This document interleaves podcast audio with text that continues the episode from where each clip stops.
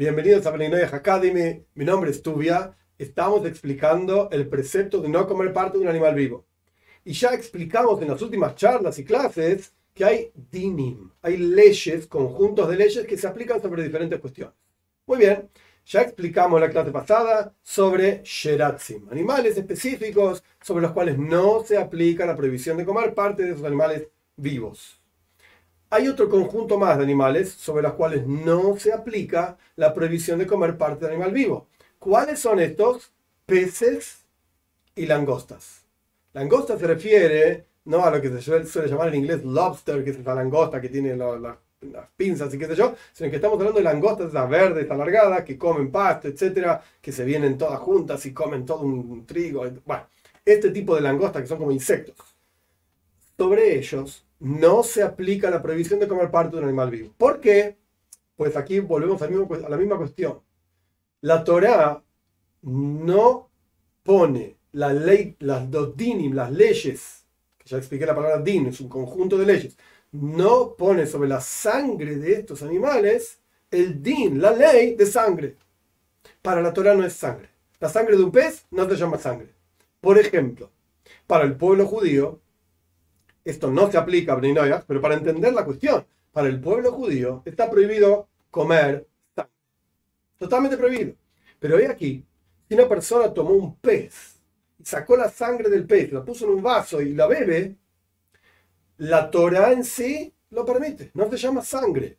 Nuestros sabios dicen no lo hagas porque parece que estás bebiendo sangre y la gente va a confundir. Va a decir, hey, este tipo bebe sangre de vaca, sangre de qué sé yo qué. Y está prohibido. La Torah lo prohíbe sangre de pez no está prohibida por la Torah, pero la gente lo va a confundir, entonces no lo hagas y punto. Pero sea como fuere, más allá de la prohibición que nuestros sabios nos protegen de que nadie vaya a confundirse, lo vimos al rabino tomando sangre, debe ser entonces que se puede tomar sangre. Entonces nuestros sabios dijeron no lo hagas, pero esencialmente hablando, la sangre de un pez no se llama sangre para la Torah.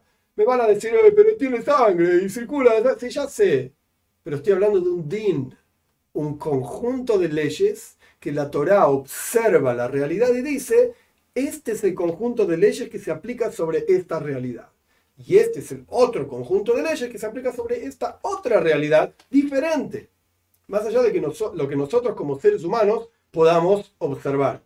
¿Y para qué digo esto? Para entender un concepto muy simple, a pesar de que puede tener quejas. Pero es un concepto muy simple.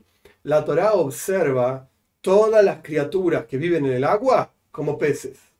Eh, pero ¿qué me estás diciendo? La ballena no es un pez, es un mamífero. El delfín no es un pez, es un mamífero. Sí, ya lo sé. Yo también estudié ciencias en la escuela.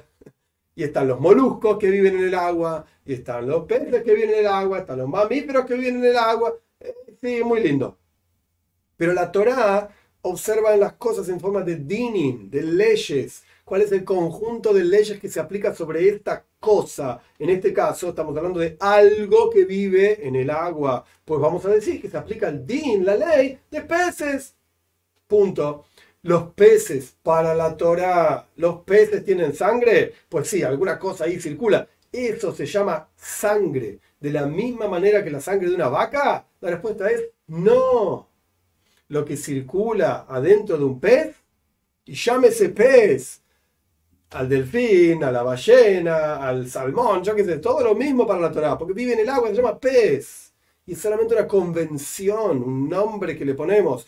Por cuánto vive en el agua y lo llamamos pez. Y los peces, por definición en la Torah, no tienen sangre, o sea, la sangre de ellos, no tiene el din, el conjunto de leyes de sangre. Entonces sobre ellos tampoco se aplican las leyes de, eh, de comer parte de un animal vivo. Uno podría agarrar un pez y comérselo incluso cuando está vivo.